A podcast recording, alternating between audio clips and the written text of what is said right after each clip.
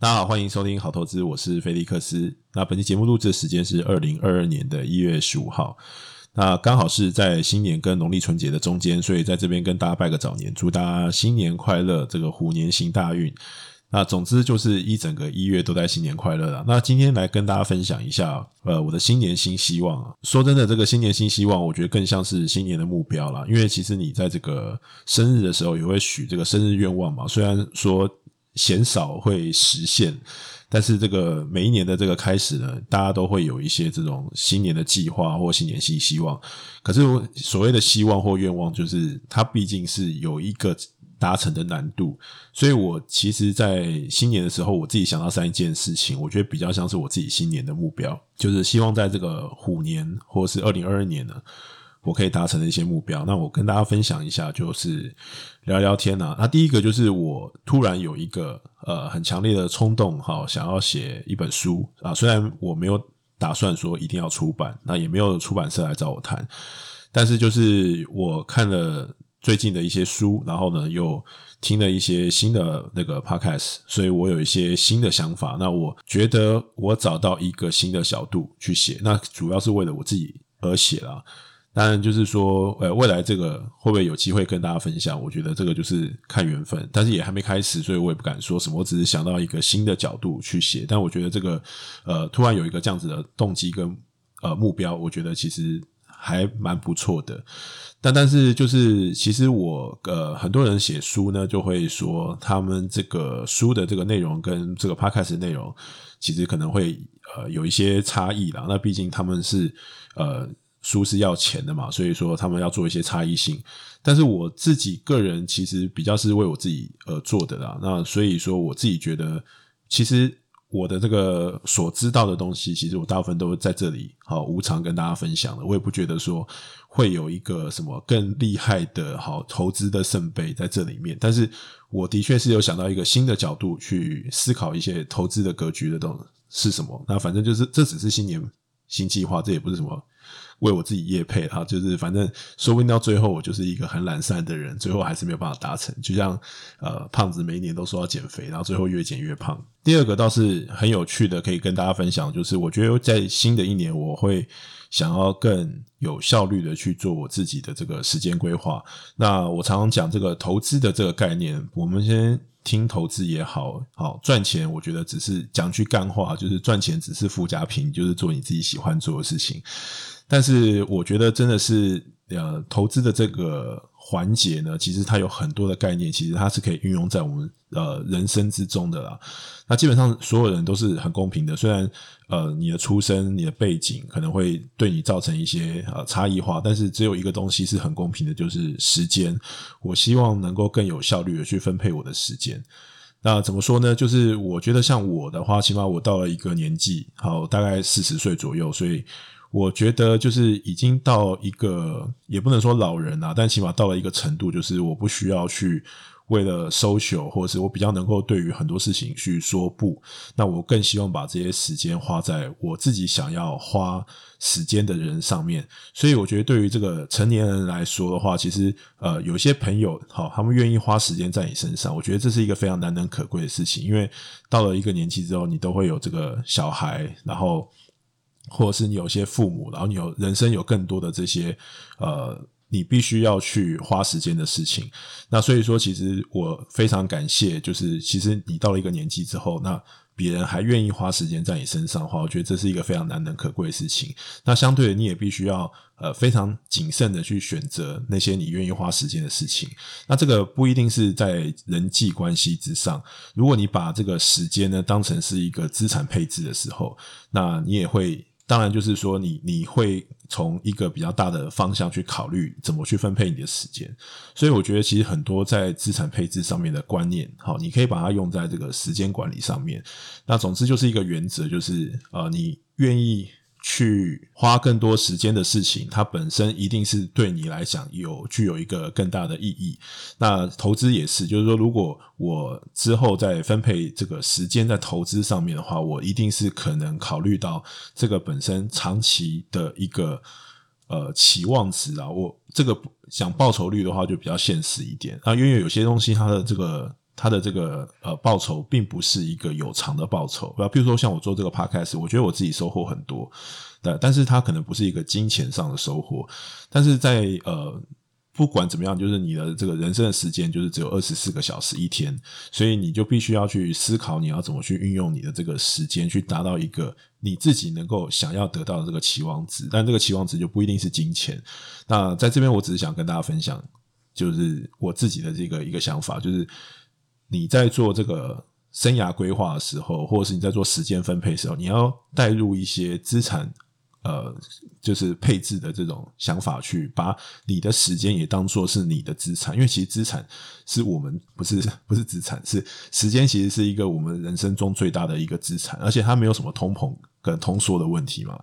所以你必须要呃善用你的时间，把它当做是你的资产一样去做啊、合理的分配。那我觉得这是一个呃，我觉得投资可以带给我们人生的一些改变啊。那还有一个就是。当然，这就不是新年目标。我觉得投资可以给我们人生带来的另外一个思考，就是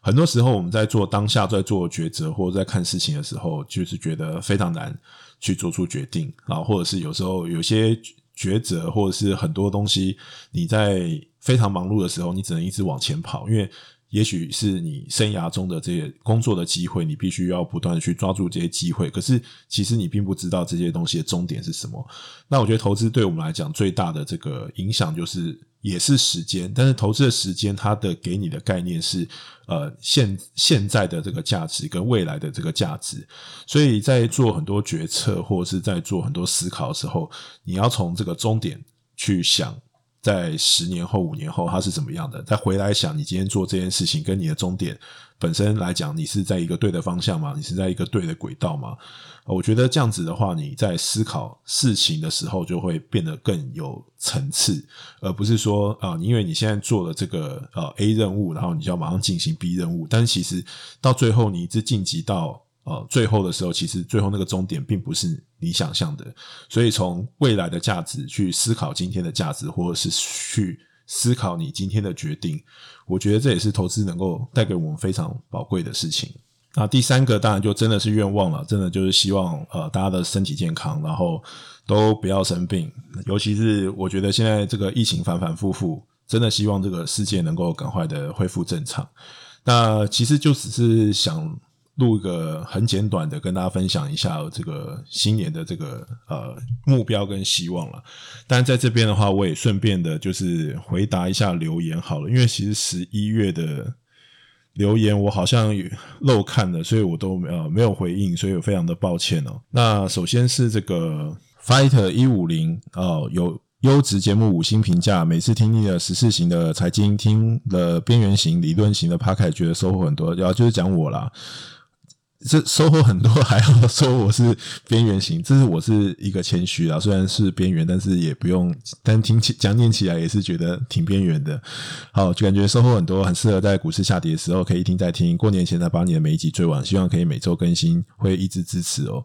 反正我会尽可能的继续录下去啊，但每周更新现在对我来说是有点困难的，但是还是谢谢你的支持。再来是客服要改进，小资族飞大之前有分享过小资的投资方式嘛？如何让资产稳健成长？除了被动型投资，还有其他推荐方法吗？呃，这个问题我来回答一下，就是我觉得其实之前呃，在去年的时候，那时候在 Clubhouse 上面的时候，其实我呃还。跟呃大侠武林有一些交流嘛，那我其实我觉得他的那个粉砖里面，我觉得有写的这八个字，我觉得是蛮不错的，就是呃专注本业跟闲钱投资，我觉得这个其实是一个蛮好的态度啦。那如果你要让这个资产稳健成长，的确我觉得是第一步，当然是指数被动投资，这是最理想的。可是当然就是杯水车薪啊，如果你的这个钱本身是很小的话，当然。假如说你十万一年十 percent 的报酬率，那七年才能翻一倍，才二十万嘛。但的确就是说，呃，跟你大家的想象会有点落差。但是我觉得，既然是小资族的话，我自己个人因为有经历过非常多的工作的转换，所以我认为呢，其实小资族最重要的还是在专注本业，那想办法去提升你的薪水啊。那我知道之前也有好几个 podcast 有讲过，呃，就是。其实你的薪水要翻一倍，比你的资产要翻一倍来的容易得多。如果你的这个基期很小的话，所以说我觉得尽可能的去呃专注你的本业，或者是也许也有可能你必须要更换你的专业，但是呃尽可能的从小资族变成中小资族或者变中资族，我觉得这个是对你来说可能是比较快速可以累积资产的方法。啊，那当然我没有那么鼓励说一定要去斜杠做副业，因为我觉得本业都做不好了，其实要去做副业也不见得是一个呃很最佳的方式，因为你会去分散掉你的精力。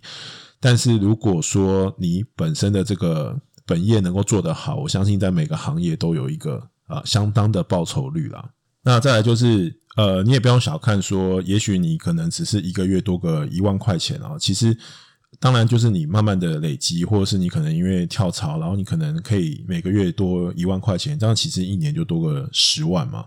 那十几呃十万、十二万，那如果你在考虑这个复利的这个效果的话，其实每一年叠加起来也是相当惊人的一个一个呃财产。那当然就是说，呃，我自己在小资族，如果你自己有很有把握的时候，就是。我觉得如果钱少的话，当然你可以是去尝试一些你可以风险能够承受的一些一些投资，但是这个前提还是在于这个风险你可以承受，你不要那个杠杆 all in，然后当冲，然后去违约交割，那就不建议啦。我的意思是说，呃，如果你今天是，诶，假如说你有个五十万、四十万是可以做，就是说这个。反正输掉你就可以再赚回来的这个钱，当然你可以去考虑说，你可以去做一些除了指数型投资之外比较呃风险承受度需要比较高的，譬如说个股的。可是其实就是你一步步来啦，就是你可以先从这个指数被动投资啊。那如果你是美股的话，你可能就是可以专注在一些比较绩优的股票啊，比如说像这个苹苹果特斯特斯拉。那台股的话，我觉得比较困难，因为非常的浅跌。那长期看下来，其实除了这个台积电之外，也很少有那种可以呃，大家可以长期的呃持有的这个标的。那我昨天也是跟一个非常非常好的朋友呃吃饭，然后就是他。因为就是有不太想要去这个很频繁的去做这些呃股票的这些那个，所以他就是长期持有这个台台积电。但是当然就是说，现在这个台积电要不要买，或者是你未来觉得台积电可以到哪里？我觉得那是呃另外一回事。但是就是说，你对于一些呃非常好的公司，可以一直不断的长期的去调高它的长期的这个长成长率跟展望。好，比如说像那个苹果。就是一个例子嘛，那台积电也是一个一个例子，所以未来还会有一些类似这样的标的。那虽然这些标的看起来很无聊，但是你长期看下来，你看这个巴菲特好被大家数落的这个七零八落，可是他光靠一档苹果，对不对？即使这个蒙格可以非常有勇气的去贪阿里巴巴，但是这个不要小看这一档，呃，就是超级的。呃，成长股，即使它在基期很高，它还是可以为像呃波克夏带来一个非常呃丰厚的一个报酬。好，所以我觉得当然就是呃专注本业啦，然后想办法提升你本业的这个钱，然后想办法增加你可以投资的钱，然后你做一些小金额的呃具有风险性的投资，但是是风险可以承受的，然后慢慢扩大你的金额，我觉得是比较好的。那还有一个就是。呃，飞大回来了，赶紧推荐五星推推，也跟朋友分享的这个呃阿迪萨料啊，谢谢你们啊。然后这个都是十一月留言的，所以到现在才回复大家，所以有点抱歉。